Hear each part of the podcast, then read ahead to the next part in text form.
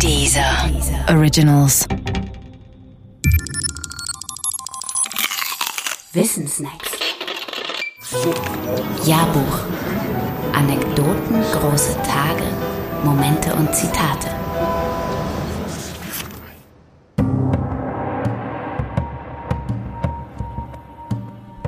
Der Kriegsdienstverweigerer Muhammad Ali Ich werde nicht dabei mithelfen, 10.000 Meilen von zu Hause eine andere arme Nation zu ermorden und niederzubrennen, nur um die Herrschaft der weißen Sklavenhalter über die dunkleren Völker der Welt zu zementieren.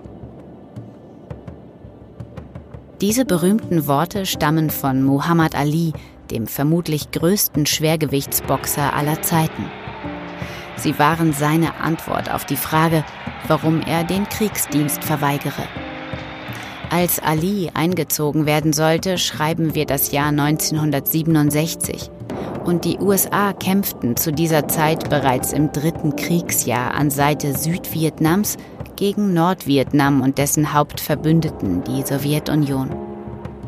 Natürlich war auch dieser Krieg wie alle Kriege unsäglich und die Verweigerung Alis hatte nicht nur einen, sondern mehrere Gründe.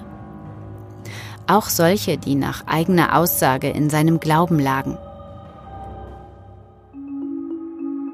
1965 hatte Ali seine Zugehörigkeit zur Nation of Islam bekannt gemacht, seinen Geburtsnamen Cassius Clay aufgegeben und den Namen Muhammad Ali angenommen.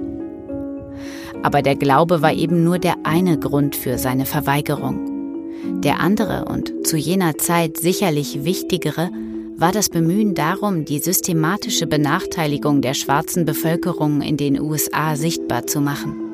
Die 1960er Jahre waren für die USA das Jahrzehnt, in dem sich die schwarze Bevölkerung von der Herrschaft der Weißen loszumachen suchte. Es war das Jahrzehnt, in dem Martin Luther King seine berühmte I Have a Dream Rede gehalten hat und in dem er bei einem Attentat ums Leben kam. Und es war auch das Jahrzehnt, in dem zwei afroamerikanische Leichtathleten bei den Olympischen Spielen in Mexiko während der Siegerehrung ihre Fäuste in die Luft streckten, als Zeichen für die Black Power Bewegung.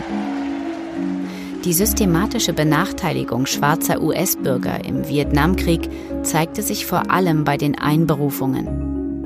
Obwohl die schwarze Bevölkerung in den USA nur etwa 10 Prozent ausmachte, lag ihr Anteil bei den Rekruten bei etwa 40 Prozent. Für weiße und wohlhabende junge Männer war es schlicht einfacher, sich der Einberufung zu entziehen. Muhammad Alis Verweigerung war rechtlich betrachtet keine Lappalie, sondern eine Straftat. Er wurde verurteilt zu fünf Jahren Gefängnis und einer Geldstrafe von 10.000 US-Dollar. Gegen Kaution blieb er allerdings auf freiem Fuß.